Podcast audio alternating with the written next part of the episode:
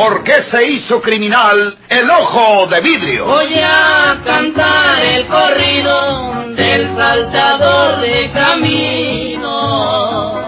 La borrascosa juventud de Porfirio Cadena. ¿Cómo perdió uno de sus ojos? ¿Y por qué tuvo que seguir la vida criminal perseguido por sus poderosos enemigos? Una nueva serie campilana del escritor norteño, Don Rosendo Ocaña.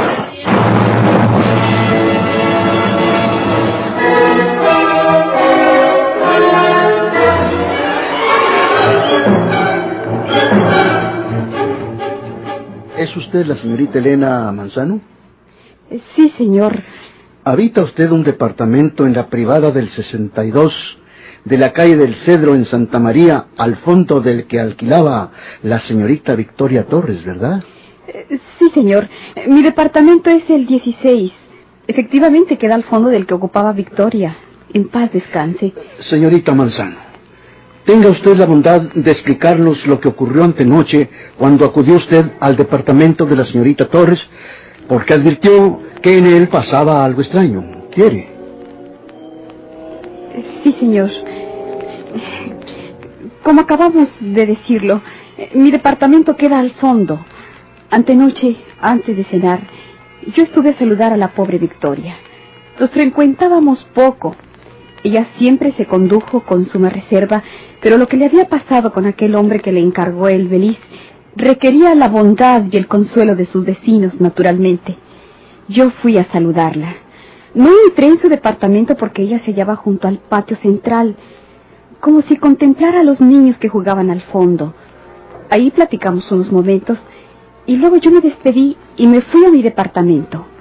Unos minutos después, como alguna de las ventanas del departamento de Victoria se hallaba abierta, o al menos entreabierta, me pareció oír voces que hablaban alteradamente. La de Victoria sonaba con angustia, casi con llanto. Al principio creí que se trataría de otra vecina que hubiera ido a consolarla, pero un momento después creí escuchar rumores de lucha y como luego se hizo un extraño silencio, eh, pues eh, bajé corriendo de mi departamento y llegué rápidamente al de ella. Estuve llamando inútilmente por algunos momentos. Entonces llegó Olivia Rico, otra vecina cuyo departamento queda frente al de Victoria, por el lado frontal, y convenimos en que ella fuera a llamar a la décima demarcación de policía, que es la de Santa María, y que yo seguiría tratando de hacerme escuchar por Victoria. Seguí gritándole que me abriera y llamando a la puerta insistentemente, y de pronto oí que a alguien movía la cerradura. Le pregunté si era Victoria, pero no me respondió nadie. Entonces se abrió la puerta. El interior se hallaba en completa oscuridad. Temiendo que Victoria no pudiese hablar por alguna circunstancia, di unos dos pasos hacia el interior y descubrí la figura de un hombre en las tinieblas. Me estaba mirando. Lancé un grito y, y ya no supe de mí. Como en un sueño me parece recordar que aquel hombre huía corriendo. Lo que pasó después me lo contaron diciéndome que me desmayé después del grito. Señorita Manzano, ¿logró usted distinguir en la oscuridad algunos rasgos de aquel hombre? Pues creo que sí. No estoy muy segura. Vi sus ojos brillar en la oscuridad, más o menos la configuración de su rostro, su estatura. No sé si podré precisar algo. Yo le dije a usted en casa que Carmela Osuna, que vive en un departamento junto al patio central, lo vio cuando huía. Y aunque no es bastante la iluminación que hay ahí, pues algo vio ella de ese hombre. Ya hicimos venir también a la señorita Osuna. Pero en primer término quiero que usted haga un esfuerzo por identificar a ese hombre. Espere un momento. Que hagan entrar a ese señor que está esperando ahí.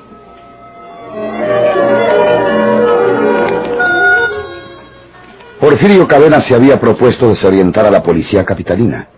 Por la noche se había introducido en el cuarto de don Florencio, en la casa de huéspedes Castilla, ocultando ahí los guantes con que él estranguló a Victoria Torres.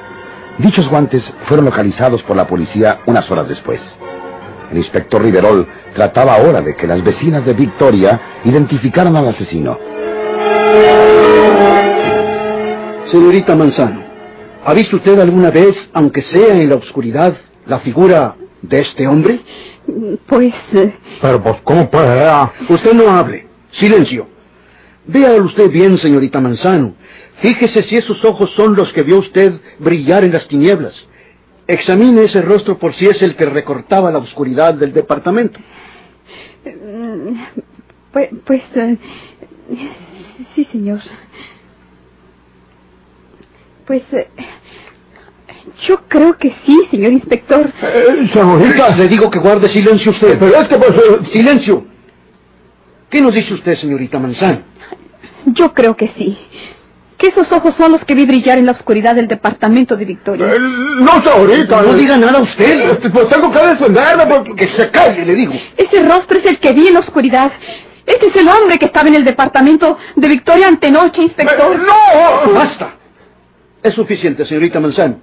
Si las necesitamos, volveremos a llamarla. Puede usted retirarse. Gracias, inspector.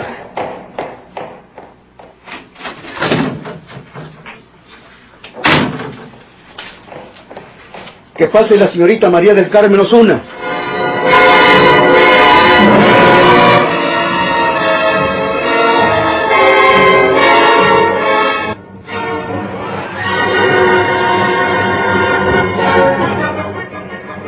¿Es usted la señorita María del Carmen Osuna? Sí, señor. ¿Habita usted en la privada del 62 de la calle del Cedro de Santa María, un departamento junto al patio central de la misma privada? Sí, señor. Señorita Osuna, díganos usted cómo fue que vio usted huir por el patio al hombre que salió de estampida del departamento de la señorita Victoria Torres antenoche. Explíquele usted si tiene la bondad, señorita Osuna. Sí, señor. Yo me hallaba por fuera de mi departamento, a un lado de la puerta, desde temprano. ¿Por qué se hallaba usted allí desde temprano? Eh, porque, porque, ¿Por qué? Dígalo usted. Aquí hay que decir todo. porque, porque estaba platicando con mi novio. Muy bien. Adelante. Se acababa de marchar mi novio cuando vi que Elena Manzano, la del 16, llegaba corriendo y llamaba desesperadamente a la puerta del departamento 9 de Victoria. Luego también llegó Olivia Rico. Oí cuando Elena le dijo a Olivia que fuera a telefonear a la décima demarcación y un momento después que Olivia se había marchado hacia el teléfono de la privada que queda en la portería, oí un grito desgarrador. Estaba segura de que lo había lanzado Elena, porque la vi entrar en el departamento de Victoria. E inmediatamente vi también que un hombre salía corriendo del mismo departamento y huía hacia la calle, desapareciendo cuando dobló hacia la izquierda. ¿Lo vio usted bien cuando pasó frente a usted? Eh, Sí, señor, pero a una distancia de unos seis metros, que es más o menos la medida del patio central en ese punto. Si volviera usted a ver a ese hombre, ¿lo identificaría? Pues yo creo que sí, señor. Creo recordar su perfil, porque así lo vi pasar corriendo, de perfil. También podré recordar su estatura. ¿Y su ropa, señorita Osuna? Ya sabemos que no había bastante luz en el patio central, pero usted lo vio pasar y seguramente recuerda algo de las ropas que portaba. Sí, señor. Algo. Muy bien. Que entre ese hombre.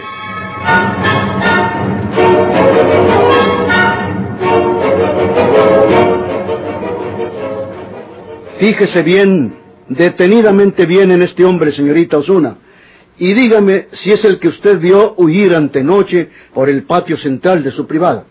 Me parece que sí, pero se me figura un poco más bajo de estatura. Cuando uno va corriendo, señorita Osuna, hace esta inclinación hacia adelante. Ah, sí.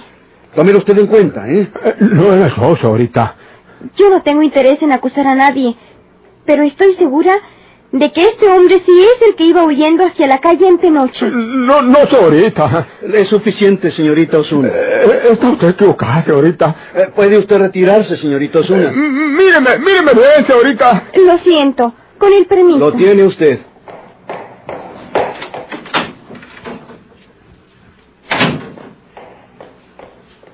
Es mejor que confiese usted, señor Cavazos. Pe- pe- Pero, ¿cómo va a comenzar lo que me ha hecho, señor inspector? ¿Qué quiere usted que confese? Eh, Vamos a ver. Confiese que estranguló usted a la señorita Victoria Torres. No, yo, yo no le estrangulé. Los testigos le han identificado a usted. Es inútil que siga negando. Confiese usted la verdad. Encontramos en su alojamiento los guantes que se emplearon en el crimen. Sus vecinos de la casa de huéspedes han declarado que usted les confió que estranguló a la mujer allá en Nuevo León, a la señorita Torres aquí en esta capital. Eh, yo, yo no les dije nada de eso, señor inspector. Eh, peor para usted si sigue negándolo. Eh, bueno, pues si lo que ustedes quieren es pegarme, man, que sea inocente, hagan lo que les dé su gana. Estrangulé a mi mujer, María Jesús. Yo estrangulé también esa señorita Torres. Yo lo hice todo. Todo lo que ustedes quieran. Todo. Todo. ¡Castíguenme! ¡Cuélguenme, que hagan! ¡Que de una vez me lleven de balas! Secretario, tome nota de la confesión que acaba de hacernos este hombre.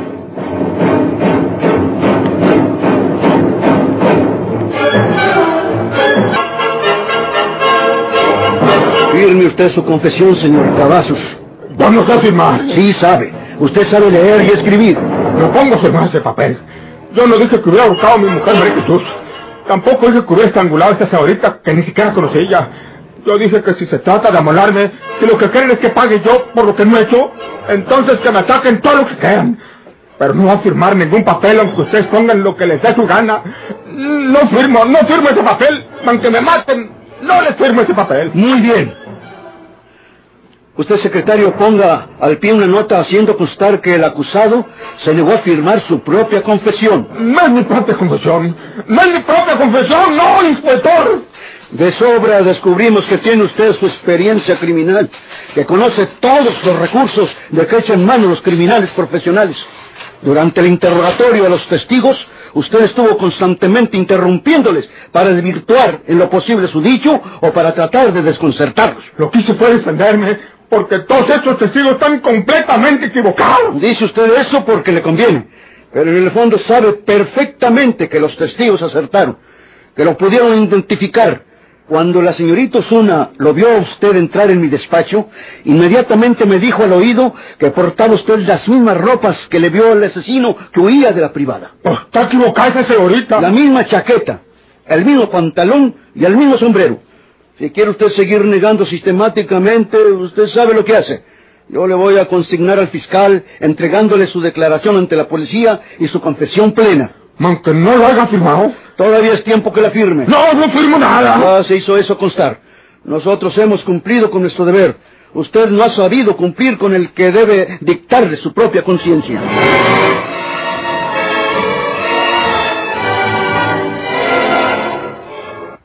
La policía.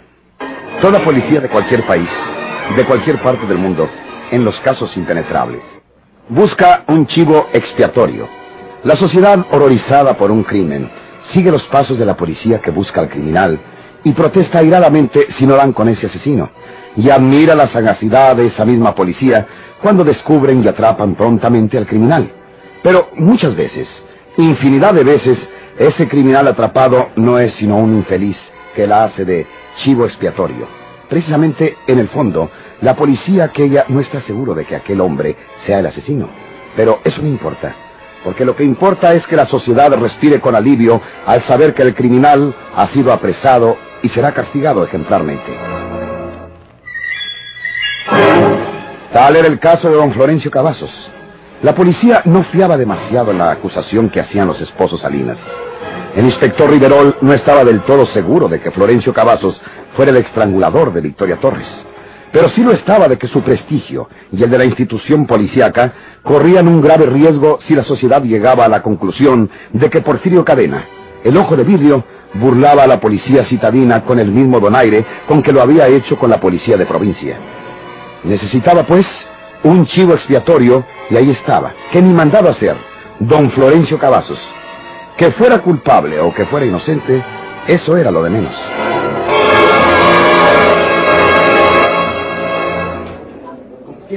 Ustedes revuelvan día y noche la Ciudad de México. Busquen a ese pistolero Porfirio Cadena, el ojo de vidrio. Ya tienen la media afiliación de su persona. Y, si llegan a descubrirlo por ahí, no, no, se anden con vacilaciones ni titubeos. Tírenle a dar, tírenle a matar. Es preciso echarle el guante a ese monstruo o al menos asegurarnos de que ya no se halla en nuestra jurisdicción, porque si vuelve a cometer un nuevo atentado, nosotros la llevaremos de parte de la superioridad. Ya lo saben, portaba una chaqueta ranchera, sombrero plano de mediana ala color gris y pantalón del mismo color. Si ese matón se halla todavía entre nosotros, lo quiero cuanto antes, vivo o muerto.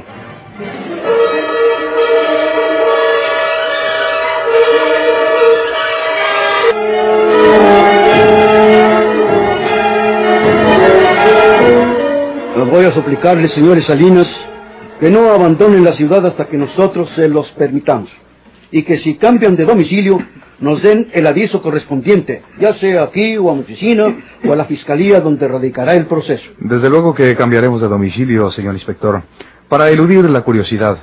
Los diarios eh, publicaron nuestras fotos y dijeron que habitábamos la casa de huéspedes Castilla. Eh, buscaremos otro alojamiento y se lo avisaremos a usted. Lo antes posible, ¿eh? Sí, señor. ¿Ustedes creen que efectivamente el viejo Cavazos haya estrangulado a la señorita Torres? Nos lo confesó sin rodeos, inspector. Acababa de regresar de la calle. Yo recuerdo que en un bolsillo trasero del pantalón llevaba esos guantes que luego encontraron ustedes en sus habitaciones. Sí. Antes de que ustedes llegaran, señor inspector, don Florencio fue a sus habitaciones porque dijo que iba al baño y luego regresó de nuevo a las nuestras. Yo también le vi esos guantes en el bolsillo trasero del pantalón, una ocasión que echó mano de su pañuelo. Tenía la frente perlada de sudor. Aquello no era natural y debe haber sido por el crimen que acababa de cometer. Es un asesino peligroso, señor Riverol. Descaradamente nos contó también que había estrangulado a su mujer en su tierra. Cuidado con él. Yo lo he puesto ya en manos del fiscal. Eh, entonces, eh, con su permiso, señor inspector. No se olviden de permanecer en la ciudad y enviarnos el nuevo domicilio que tengan. Eh, sí, señor, así lo haremos. Con su permiso. Pasen.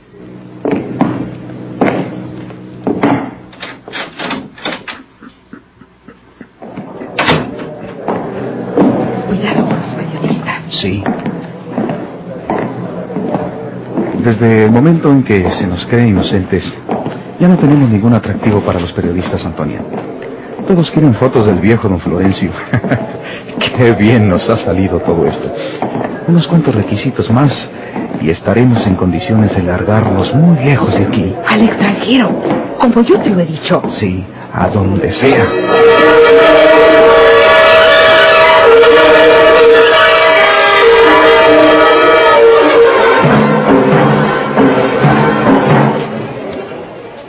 No ha pasado para nosotros.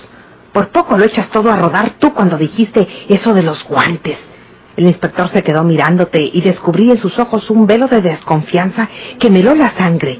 Él pensó instantáneamente, de seguro, que cómo iba don Florencio a llevar los guantes encima si ellos lo aprendieron en nuestras habitaciones y no se los hallaron, sino que después los encontraron en su cuarto. Por eso me apresuré a decir que don Florencio nos dejó un momento para ir a sus habitaciones y que luego regresó de nuevo. Eh, Estuvo bien que intervinieras. Seguro. Mi aclaración sirvió para que el inspector tomara en cuenta que el viejo fue a su cuarto y ocultó los guantes, y luego volvió al lado nuestro. Esto nos enseña que debemos tener mucho tacto al hablar de este asunto.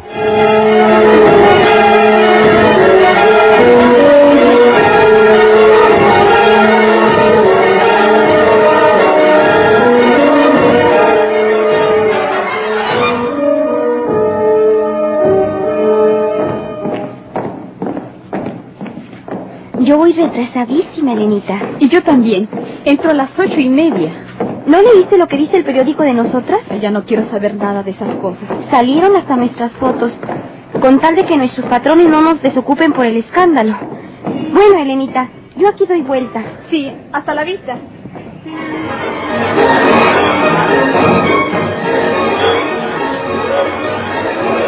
Eran Elena Manzano y María del Carmen Osuna, las muchachas que viven en la privada del 62 de la calle del Cedro en Santa María, y que fueron testigos en el caso de la tragedia de Victoria Torres. Elena trabaja en las dos naciones, una gran tienda de la calle Tacuba.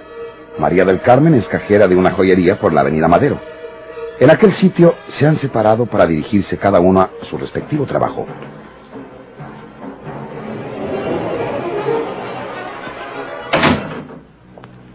Buenos días, señorita. Buenos días.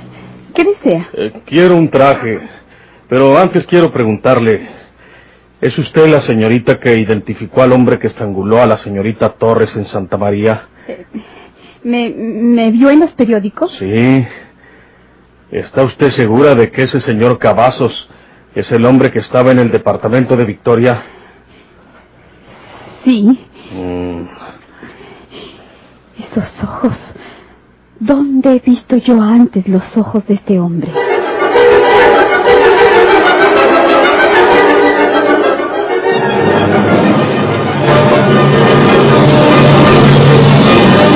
¿Por qué se hizo criminal el ojo de vidrio?